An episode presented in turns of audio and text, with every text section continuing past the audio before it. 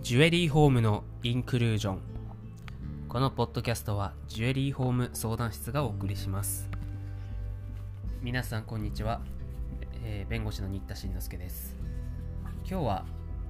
本の紹介です。え今まではねジュエリー関係の本とかまあ少なくともマーケティングとかに役立つ本っていうのでやってたんですが今日はもうあの完全にビジネス書といいますかあの自己啓発本みたいな感じですかね。えーちょっとご紹介した本があったのでお話ししたいと思います、えー今日ご紹介する本魚住理恵さんの「たった1分で会話が弾み印象まで良くなる聞く力の教科書」という本です、えーこちらは2017年に、東洋経済新報社から出た本です魚住理恵さんのご紹介です。フリーアナウンサー、ボイススピーチデザイナー。えー日本テレビの元アナウンサーですね。2004年に独立し、フリーアナウンサーとして芸能活動をスタート。さまざまな番組を担当されていらっしゃいます。今回紹介するのは「聞く力の教科書」という本で、まあ、インタビューとか取材とかそういうことだけじゃなく、まあ、営業の時とかさまざまなビジネスシチュエーションで、えー聞く話の聞き方っていうのを着目した本で珍しいかなと思います。あの話し方の本っていうのは結構多いと思うんですよ。でスピーチ苦手とかプレゼン苦手とかっていう人向けの本はいっぱいあるんだけど結局聞き上手になった方が勝ちだよっていうコンセプトの本であのその通りだなって思うことが結構あったのでご紹介したいかなと思います。前半にはまず嫌われるダメな聞き方っていうこと7つの共通点っていうのが紹介されてて、まあ、これがね本当にやりがち。私もやりがちだなと思って反省をしました。特にあの自分に余裕がないとかね仕事で必死になっている時とかにありがちだと思うんですよ。で専門職の人とかプロまあ宝職の皆さんもカウンセラー的なねあの例えばリフォームの相談とかでこうしたいとかいうのを相談を受けるときあると思うんですけど時間に余裕がなかったり自分の気持ちに余裕がなかったりついやってしまうことばかりだなと思思いました。まず一つ目に話を最後まで聞かない本当にこれはねこれで何度失敗したかあの話を聞かずに自分の意見を遮って言ってしまうっていう早く進めようとするあまりにね、えー早とちりや誤解をしてしまうっていうのは本当によくある失敗だなと思います。相手の不満とか怒りとかも誘いやすいしこれでねあの怒らせてしまったことは私もあります。で人の話を我慢して最後まで聞くというのを時間がなくてもねやるっていうのでそれが結局近道なんだよっていうことですね。でその2自分の聞きたいようにしか聞いていない。で自分の意見を言いたいばっかりに自分の聞きたいようにもう話を持っていってしまう。いやそうじゃないんだけどなっていうふうに相手に思わせてしまう。自分の意見と違ったとしても相手の話に耳を傾け寄り添う姿勢を持つ。これがね、まあ、言われるのは簡単なんだけどやるのがねなかなか難しいので本当に戒めないといけないなと思いました。相手の言いたいことは何かを考えずずれた答え方をしてるとかどんな話でも自分の話に持っていってしまうとかそういうのはね、まあ、合コンとかでもそうですよね。あの独りよがり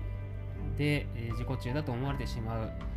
えーそういう聞き方はダメですねっていう本当にあるあるだなと思いました。で第2章からはどんな風にじゃあ聞けばあの相手の方にまあ本当に心地よく話をしていただけるのかっていうこと。まあ、接客ジュエリーとかの接客もまさにそうだと思うんですね。気持ちよくお話をしていただいてあの結果、まあ、購入にもつながるということで参考になるなと思いました。なので、まあ、プロの皆さん、あの本当に当たり前のようにやってらっしゃるとは思うんですけどね。これ改めて文字としても読んで、えー自己認識を深めてみてください。例えばそこで紹介されているのが、えー相手の話をね口角を上げながら聞くとかちょっと多めに笑う。話す割合は相手7割自分3割を意識する、えー相手の名前を覚えて、えーあえて会話中にこう何々さんはとかそういうふうに言ってあげる、まあ、そういうことですね。であと褒める言葉や気遣う言葉を節々に挟むとかね。相手の話を全部受けてから話すようにしましょう。まあさっきのダメな聞き方の逆をやればいいんですけどね。えー前回の話の内容を覚えておいてさりげなく出すとかね。あと相づちの仕方もいろいろ第3章相づちの仕方についてもかなり、えー、書いてます。いろいろ細かいことだけど確かにそういう風にやってもらったらあの心地よく話せるなということが書いてあります。もしかしたらね、宝飾や時計の販売の方でもねこれが上手い人と下手な人っていらっしゃるんじゃないかなと思います。態度や仕草が、あのー、本当にうまくできるかでできないかにおいて見込みのお客様のね制約を逃してしまったり逆に見込みなかったんだけどあなんかこの店いいわねって言ってまた来るわってなる方もいるでしょうし、本当にまあ老舗の皆さんとかだとね先輩の姿を見ながら学んでいったりとか先輩に怒られながら、えー、修正していったりとかそういうことも多いかもしれませんが、えー、これからはねあの若手の方でもフリーで催事あのポップアップなど百貨店に出なきゃいけない現場に立たなきゃいけないっていう機会があるという方は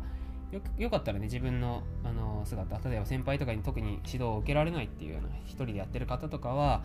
えー、こういう本でねプロの、あのアナウンサーの方の極意を